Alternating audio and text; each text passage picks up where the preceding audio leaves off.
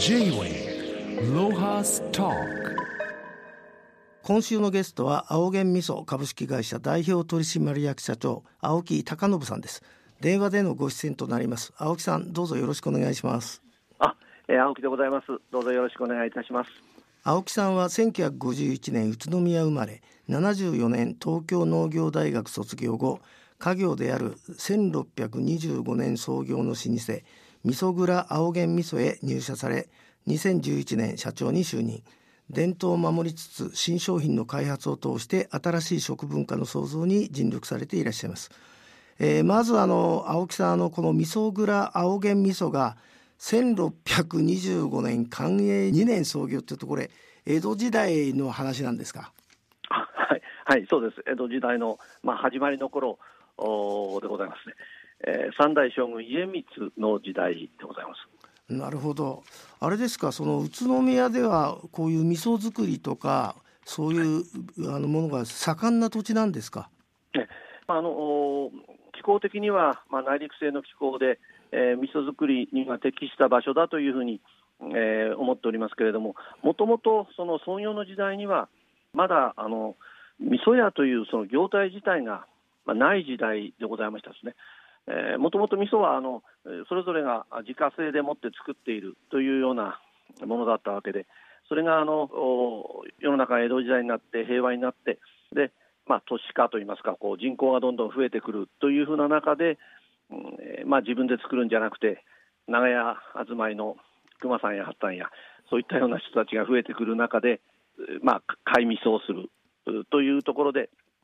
味噌屋というビジネスが広がってきたということのようなんです。ですから宇都宮で私どもは創業は米屋米問屋でございまして、えー、味噌屋は、えー、江戸の、まあ、中期ぐらいのところから兼業しながら始まっているというようなことのようで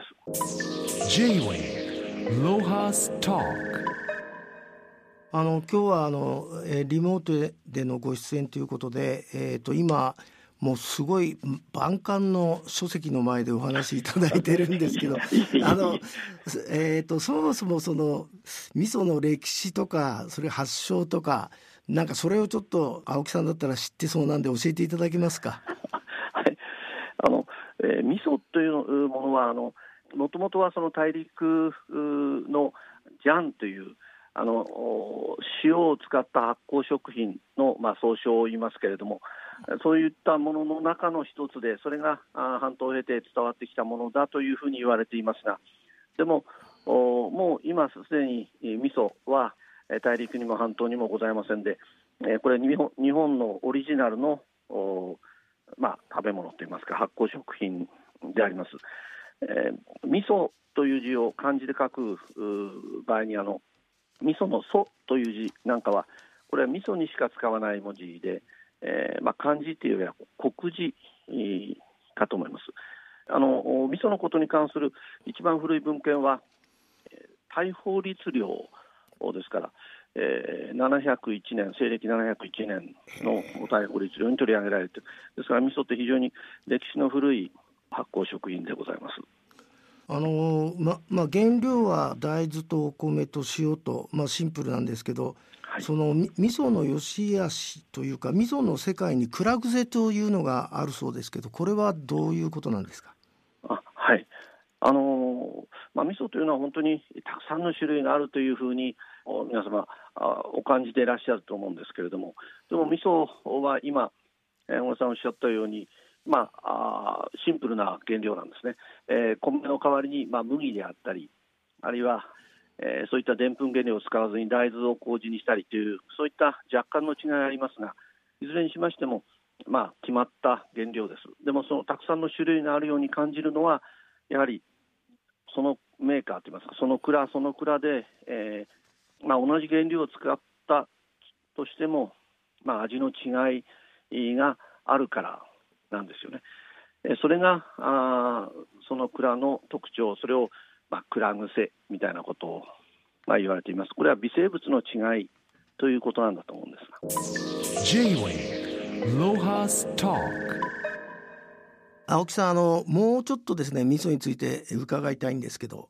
あの普通の僕たちが使ってる多分味噌は加熱殺菌処理をしてるってことなんですけどあの青源の味噌っていうのは、えー、少し違うんですか？はいあのまあ、加熱殺菌の味噌があのもちろんすべてということではありませんがそれがどんどん、まあ、増えてきているという現状はあります。まあ、私どもはもともとのといいましょうか、えー、発酵をしたその微生物がそのまま生きている状態を、まあ、大事にしている味噌でございますあのよくあのコンビニで味噌汁売っててあれはやっぱりあの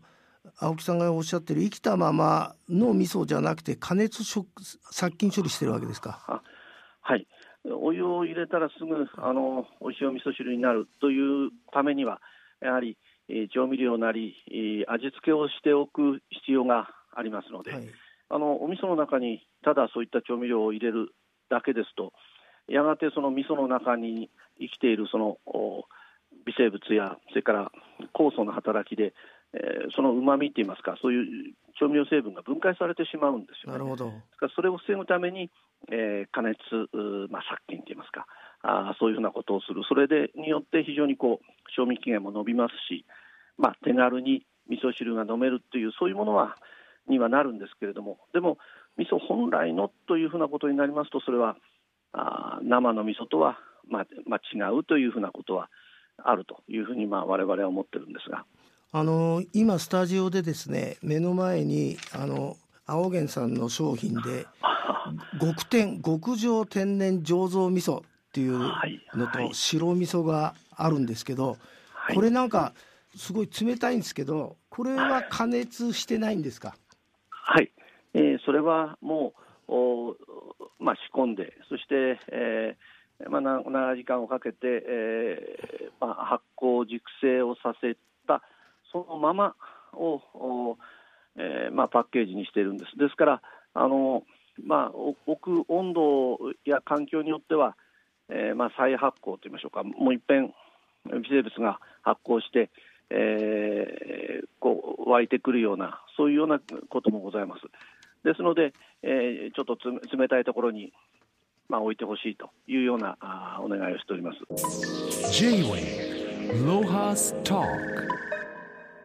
まあ、あの最近はあの朝食に味噌汁がな並ぶという食卓がまあ少なくなっちゃったと思うんですけども、はい、次世代への味噌文化の継承ということで青木さんのところでは味噌玉教室を開催されているということで、はい、どういう教室なんでしょうかこれは。はい、先ほど申し上げたようにあの、えー、お味噌汁を手軽に食べるというふうなことからするとそのどうしてもじゃあ加熱をする殺菌をするというふうなことで、え、微生物を排除するようなことに、ま、なってしまうのは残念なので私どもお勧めしているのは仮にあの手作りで、えー、ご自身で作られたお味噌なんかももうこれも本当に生きた素晴らしい発酵食品だと思いますけどそれを手軽に食べていただく、まあ、食べ方というかとして一食ごとの味噌玉、まあ、丸くこうお団子のようにこう、えー、くるくる丸めて作るんですけれどもそれの時にその、まあ、具材になるようなあいろんな工夫したものですね、えーまあ、乾燥したお麩なんていうのもありますし、えー、細かいわかめだとかあるいはごまだとか、えー、とろろ昆布だとか、え、その中に、えまあ、削り節なんかを入れるなんていうこともありますしそんなふうにして、えー、お団子にこう丸めてで外側はまあベタベタしないようにそんなこうごまですとかあられみたいなものでこうくるんでですね、はい、でちょっとこう持ち歩けるようなそんなふうなものにして、えー、お昼お弁当と一緒に持って行ってあの熱いお湯をかけていただければそのまま、まあ、ご家庭でお作りになったようなそのまま美味しい味噌汁になるというふうなものなんです。であのこう丸くするところにいろいろあの、えー、動物の目みたいなものでちょっとこうそんなような形にアレンジしたり耳があるようなあ。ものをつけたりするとあの皆さんこう非常にこうセンスがあってですね、はい、可愛らしく作って食べて美味しいのはもちろんなんですけど見ても可愛らしいというようなものが作れますもんですからそれをまあみんなでワイワイ言いながらその、まあ、作るというのがその味噌玉教室なんですけれども、なるほど。J-Way ロハストークあの青木社長はあの400年近い青源味噌のあの伝統も守りつつなんかチャレンジャーですよね。常に新しいことに取り組んでいて商品開発の先陣を切ってらっしゃるとそうですけどここにですね極上天然醸造味噌だけじゃなくて本格甘酒甘酒ショコラそれから、ね、発酵飲料ペティオあとなんてこう餃子もあるんですけどゆず味噌餃子。こういうのってあれですか？その従業員の方と開発するんですか？それとももう社長がいやいやじゃあやってみようということでこんなにいろんなもん作っちゃったんですかね？はい、えー、そうですね、まあ、いろいろうちの社員さんが、まあ、こんなのどうだろうというふうにして持ってきたものもありますし、えー、私考えて、まあ、やってみたものがたまたま、えーまあ、これあの売って、えー、売り出して全部がそのまま売れるものでもなくて でそれがと残っているものが今、えー、小村さんにおっしゃっていただいたようなああの商品たちで、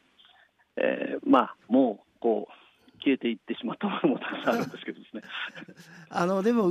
あの宇都宮といえば餃子じゃないですか。はいはい、それでここに今スタジオにあるのはゆず味噌餃子なんですけどここの餃子ってこの中に味噌が入ってるんですか？あこれはあのもちろんあの餃子のあんを作るときに、えー、塩を使いますのでその塩の代わりに、えーまあ、味噌を使っているというふうなことは当社の製品の場合全部そうなんですけどそれだけではなくてこれ食べていただくときにつけてもらうあの味噌だれで食べていただくその味噌だれをあのセットしてお付けしているんですね。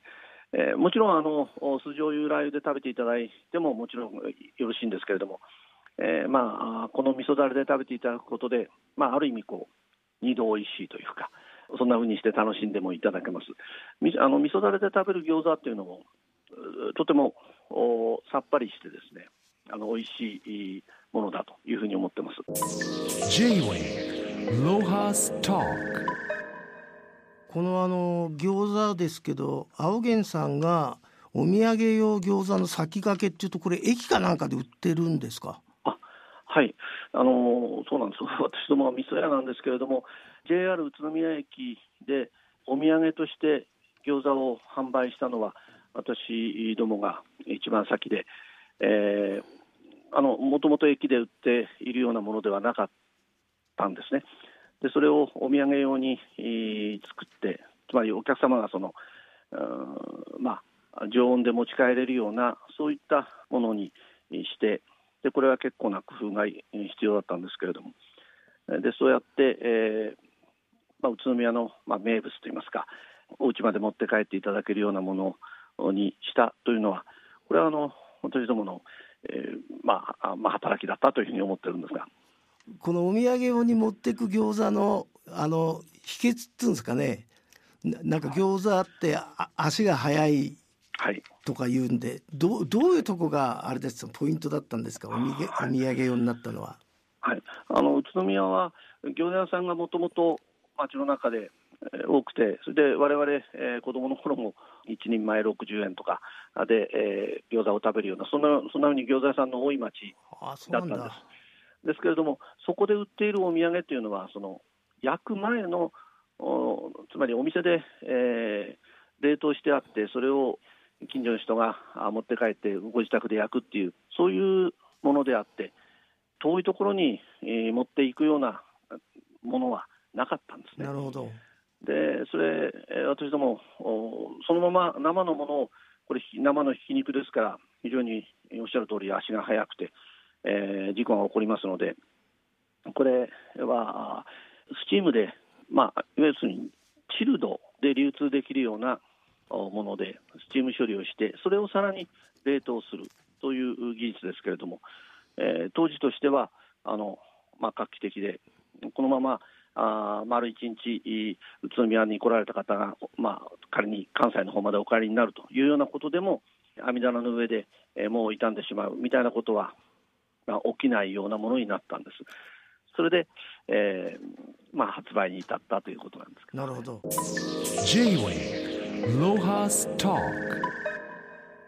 あとあの青木社長の企業理念に人づくりというのがあるそうですけどもこれは味噌作りにはどんな人材が適しているとかそんなことあるんですか？はい、えー、あのいい味噌を作るポイントっていうのは私は2つだというふうに思ってまして、えー、1つはいい、えー、原料を使う。これはやっぱりあの欠かせないことだと思いますでもそれからもう一つは良い作り手だと思うんです。そういうわけで人が作るものではないということなんですけれどもでもそれをこう丁寧に作ってそしてそれを可愛がって育てて、まあ、大事に製品にするというその味噌に関わっていく、まあ、ある意味あの味噌は生き物ですので、まあ、生き物を育てていくというのには、まあ、ご家庭でも、まあ、ペットを飼ったりして、えー、いる方もお感じになると思いますがやはりこう人の気持ちがそちらにこうどう向いているかというようなことは、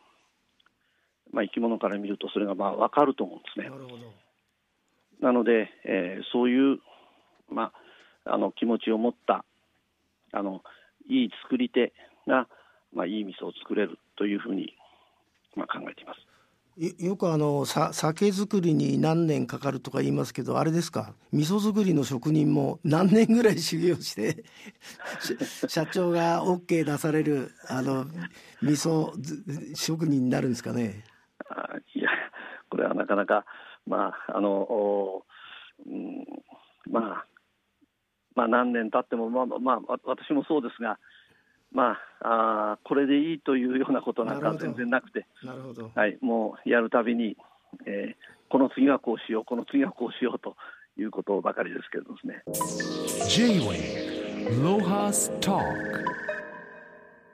あの最後にあの女性スタッフからの質問なんですけどもカップ詰めのお味噌を買ってきて冷蔵庫に入れておくと、まあ、色が変わっちゃうんですが実は長く美味しくいただくための究極の保存方法があるということなんですけど これはどういう保存方法なんでしょう？はい。えまあ、究極かどうかあれなんですが、まあ、これはあの端的に冷凍保存ということですね。あの冷凍庫に入れてもお味噌はカチカチに凍るというようなことはあのありませんので、まあ、家庭用の冷蔵庫程度の温度ですとですねちょっと固めにはなりますけどそのままスプーンで取って、えー、お味噌汁に使ったりすることもできますしあの冷蔵庫ですと、まあ、三月とか半年とかすると、まあ、やっぱり味が変わってきてしまいますけれども冷凍であれば、まあ、2年や3年はあのなんともありませんので。えー、少しこう最近こうジップロックみたいなこう小さい袋で便利なものがありますから